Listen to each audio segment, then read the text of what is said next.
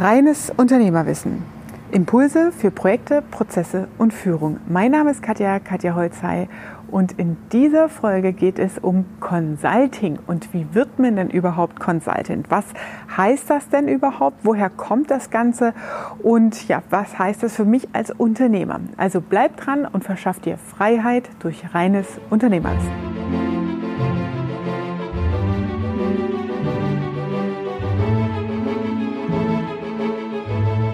Consulting, was heißt das denn überhaupt? Und jeder kann sich Consultant nennen. Was bedeutet das letztendlich? Wie kannst du es für dich auch differenzieren als Unternehmer zu sagen, wem kann ich vertrauen? Wie kann ich das prüfen auch, dass ich mir einen Berater, Consultant, ist übersetzt Berater, ins Haus hole?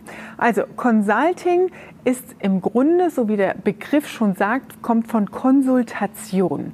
Und so wie wir, wenn es uns nicht gut geht, wenn wir uns schwindelig fühlen, wenn irgendwie ja Anzeichen kommen, dass wir ja Themen mit unserem Körper haben, dann konsultieren wir einen Arzt. Wir entscheiden nie selbst, welche Medikation nehmen wir, welche ähm, ja, Mittelchen gebe ich mir selber. Wir lesen nicht, äh, zumindest die Mehrheit liest nicht Kräuterheilkunde-Bücher äh, noch und nöcher, um dann äh, Brennnesseln draußen zu sammeln und sich selbst zu kurieren sondern man geht tatsächlich zu einer externen Person und konsultiert diesen Arzt, einen Heilpraktiker, einen Chiropraktiker etc. für diese Belange. Und das steht hinter Consulting. Das ist auch damit gemeint im unternehmerischen Sinne. Das heißt, als Unternehmer konsultiere ich einen externen Berater, der nicht meine Betriebsblindheit, wie ich als Unternehmer selbst habe. Denn ich habe als Unternehmer immer so viele Insights und so viel zum Teil auch emotionale Verflechtungen in meinem Unternehmen, die ich selbst gar nicht so bewusst wahrnehme. Und dadurch hat man als Unternehmer einfach dieses Thema Betriebsblindheit und sieht oftmals auch offensichtliche Dinge nicht. Konflikte im Team können das sein, ja, ineffiziente Strukturen natürlich, eigene Entscheidungsfähigkeit in der Unternehmensführung. Das sind alles Elemente, die man dann schwer für sich selbst reflektieren kann im Zusammenhang der Unternehmensstrukturen. Und dafür holt man sich einen externen Berater, einen sogenannten Consultant, um draufschauen zu lassen auf die eigenen Unternehmensabläufe und zu sagen, liebe Berater, ich habe dies und jenes Thema. Ist ähnlich wie wenn man zum Arzt geht, ich habe Bauchschmerzen lieber Arzt, äh, der fragt dann ja, wann und wie oft tauchen die auf, wie lange ist das schon und so weiter. Und genauso ist es, wenn ich zum Beispiel als Beraterin in eine Firma gehe, als ein Beratungsprojekt aufnehme, erstmal eine ausführliche Ist-Analyse zu betreiben.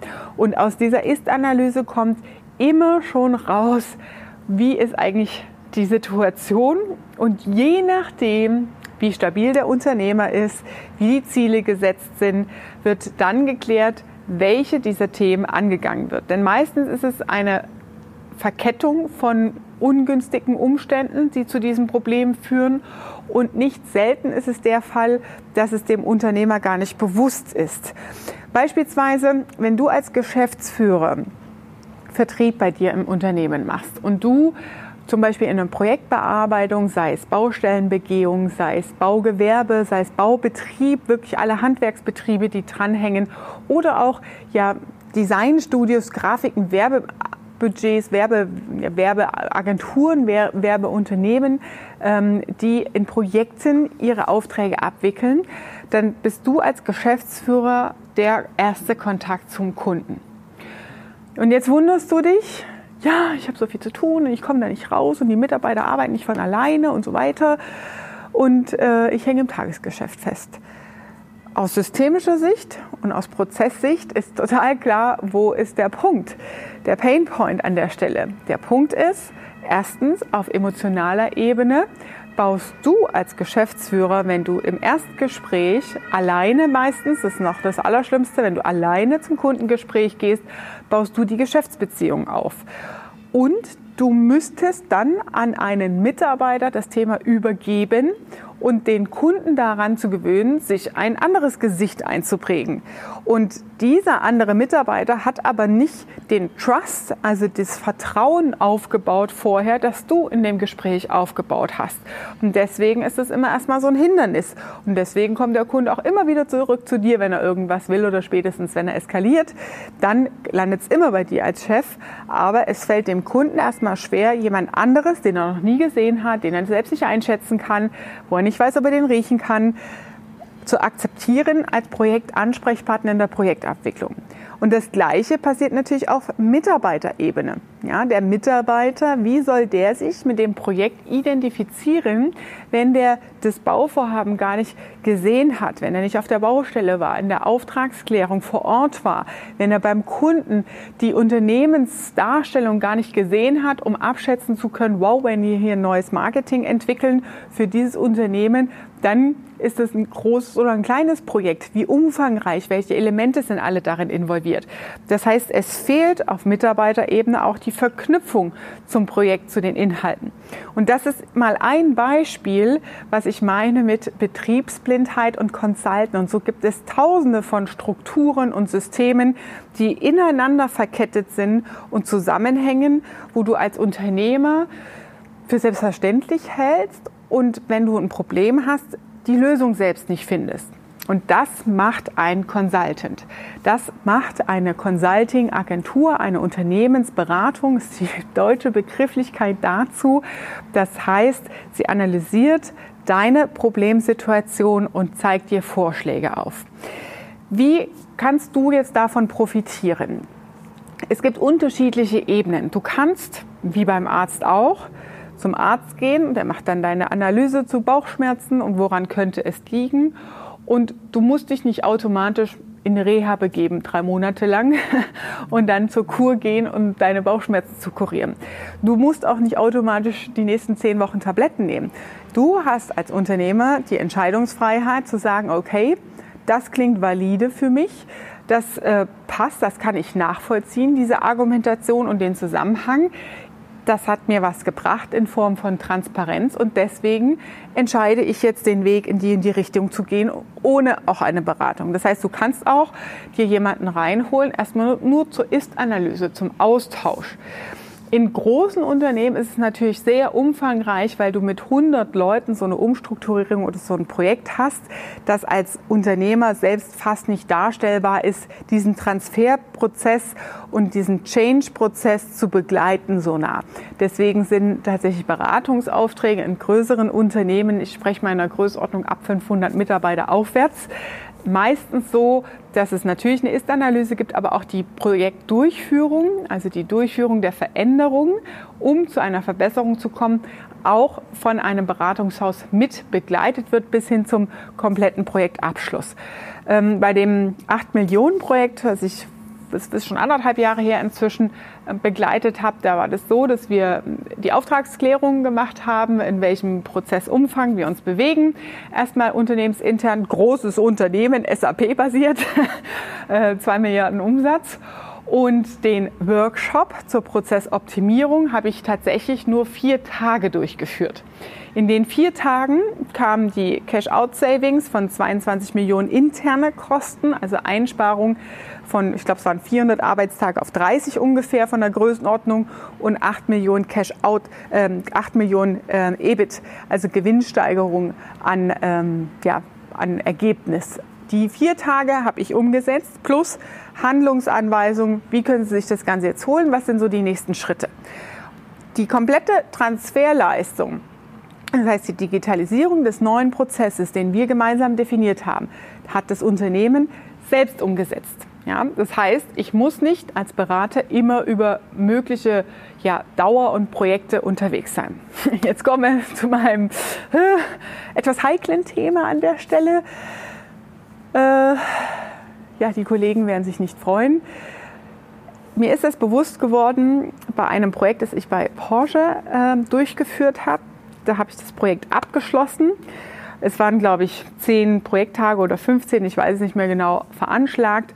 Und ich habe zwei oder drei Tage weniger gebraucht als geplant. Und der Auftraggeber sagte dann zu mir, Frau Holzer, ist echt komisch, habe ich noch nie erlebt, dass hier ein Berater sitzt, der unterhalb der geplanten Ressourcen fertig ist. Erstens ist das Projekt super abgeschlossen, danke dafür. Aber üblich ist es doch, und jetzt kommt's, dass Berater meistens immer nachverhandeln und mehr Tage verkaufen wollen.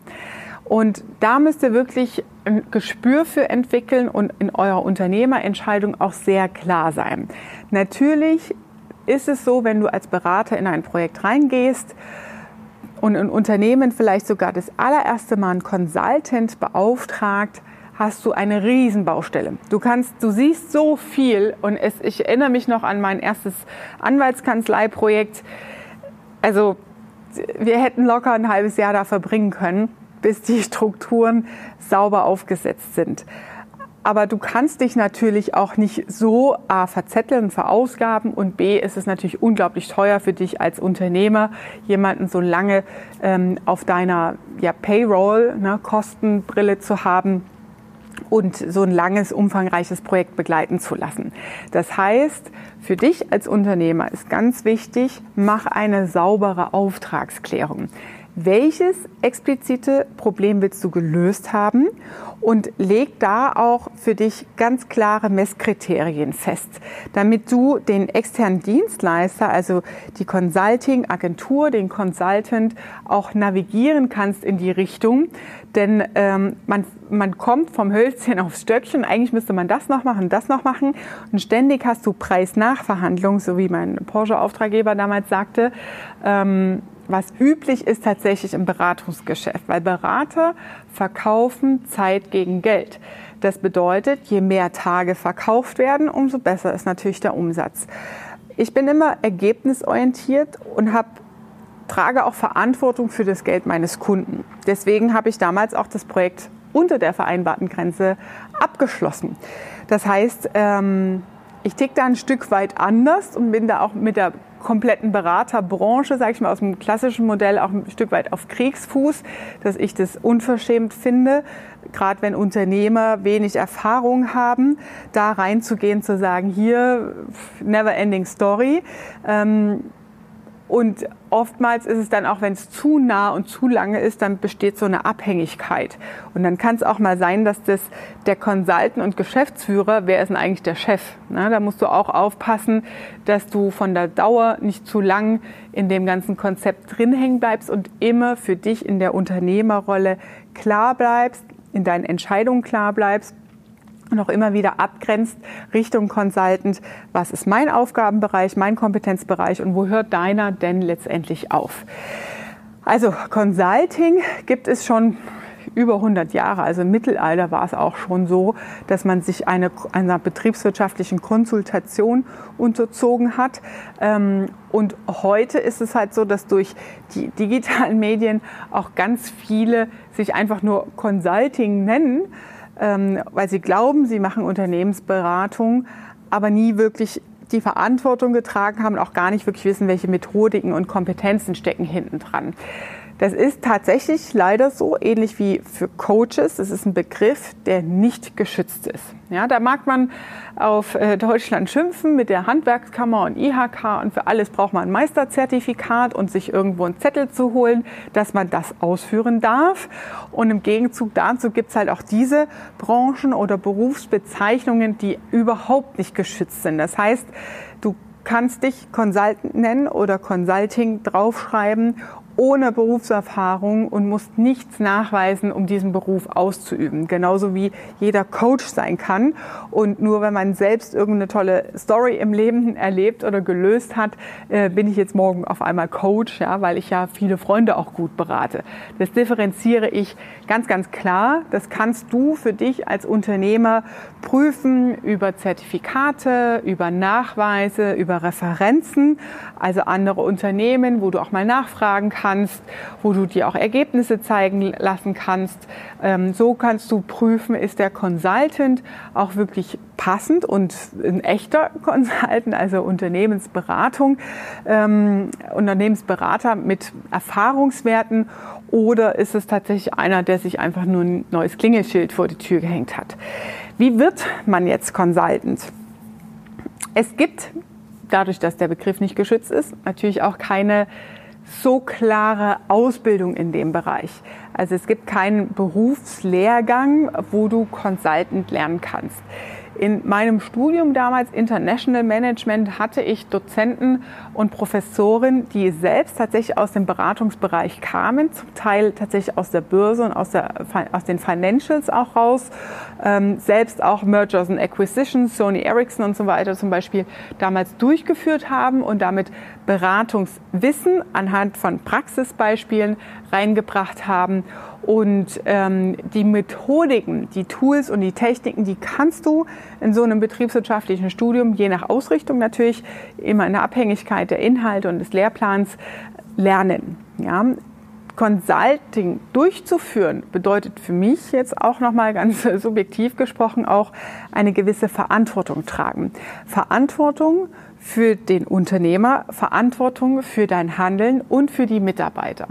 Denn letztendlich ist es nicht selten der Fall, dass durch einen Konsultationsauftrag, das heißt, du schaust in die Unternehmensstrukturen rein und stellst fest, hm, falsch besetzt. Das sind nicht die richtigen Mitarbeiter. Ähm, das sind vielleicht gute Kumpels und das sind vielleicht auch nette, sympathische Leute, aber das sind jetzt keine Performer und vom Persönlichkeitsprofil vielleicht auch nicht die richtigen, die für diesen Job geeignet sind oder die du für diesen Job und das, was du dir vorstellst als Unternehmer, gebraucht werden. Das heißt, es geht dann auch manchmal wirklich um Neubesetzungen, um richtig krasse Veränderungen in Unternehmensstrukturen, Investments, Kündigungen auch. Und das ist etwas, da sage ich wirklich, guckt euch die Leute an, wenn ihr jemanden habt, denn es bedeutet, Verantwortung zu übernehmen. Und ihr merkt sehr, sehr schnell, wenn ihr wirklich einen Consultant sucht für euch, wie trifft der die Entscheidung? Wie analysiert er diesen Weg dahin? Macht er einfach nur so, wow, da muss man drüber stehen und Larifari oder kann er dir konkret Handlungsanweisungen geben und sagen, okay, an, an welchen Kriterien kann man so etwas messen und so eine Entscheidung treffen? Und welche Erfahrungswerte oder Fallbeispiele gibt es dazu?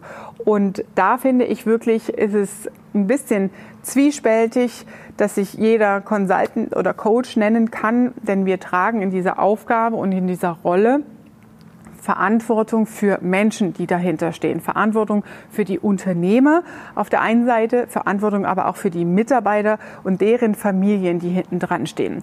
Ich hatte zum Beispiel auch mal ein mittelständisches Unternehmen mit 800 Mitarbeitern und die Unternehmenskultur war etwas suboptimal und damit das Unternehmen betriebswirtschaftlich überleben kann, sich neuen Innovationen widmen kann, sich mit neuen Produkten neu aufstellen kann, wäre es notwendig gewesen, 300, 200 bis 300 Mitarbeiter zu entlassen. Und das ist eine Entscheidung, die wiegt schon schwer. Ja, das heißt, du musst 200 über die Wupper gehen lassen, um die anderen 600 zu retten. Und da ist natürlich immer die Frage, was ist dein übergeordnetes Unternehmerziel? Willst du deine Firma irgendwann verkaufen oder ziehst du es noch so lange durch? Wie weit ist die Rente weg? Und so weiter und so weiter. Da hängt richtig, richtig viel dran. Also deswegen sehe ich auch absolut als Consultant die Verantwortung, die du trägst für deine Ratschläge, die du gibst anderen Unternehmern. Natürlich können wir auch nicht hell sehen und in Dinge vorausschauend alles betrachten. Manchmal gibt es auch solche Hidden-Informationen, äh, Affären oder andere Dinge, von denen man äh, erst später erfährt oder Verknüpfungen aus der Vergangenheit, die eigentlich einen großen Hebel auf die Entscheidung haben, die aber nicht bekannt sind oder auch unter den Tisch gekehrt werden. Und hätte man dann als Berater an der einen oder anderen Stelle wirklich die komplette Transparenz, würde die Empfehlung, die Entscheidung wahrscheinlich auch anders ausfallen. Das heißt, man kann auch nicht alles immer als Entscheidung dem Berater zuschieben. Natürlich trägt er die Verantwortung, nur wenn halt nur 40 Prozent der Informationen, die notwendig sind, um das Problem zu lösen, rausgegeben werden, dann ist es natürlich auch schwierig, da sehr subjektiv, äh, objektiv an der Stelle ähm, zu beratschlagen. Also heißt, Consulting oder Consultant in der Berufsausführung ist total normal, in Deutschland leider nicht, aber in angloamerikanischen internationalen Business ist es total normal, sich immer mal wieder jemanden von außen reinzuholen, um dein Unternehmen auf den gesundheitlichen Zustand zu überprüfen. Vor allem jetzt in der Corona-Krise ganz arg wichtig auch das ganze Thema Innovation, Innovationspotenzial für deine Neustrukturierung und Neuausrichtung des Unternehmens. Denn Unternehmer sind in der eigenen Blase, in der eigenen Branche und denen fehlt dann oft genau dieser Transfer, der von außen geleistet werden kann. Das war deine Dosis reines Unternehmerwissen für heute. Ich freue mich auch, wenn du beim nächsten Mal wieder dabei bist. Und wenn du konkrete Fragen hast zu deiner unternehmerischen Situation, zu deiner branchenspezifischen Situation, dann nutz gern die Gelegenheit für ein kostenloses Konzeptgespräch und treff mich live und stell mir deine Fragen. Ich freue mich, dich kennenzulernen und sage liebe Grüße, deine Katja.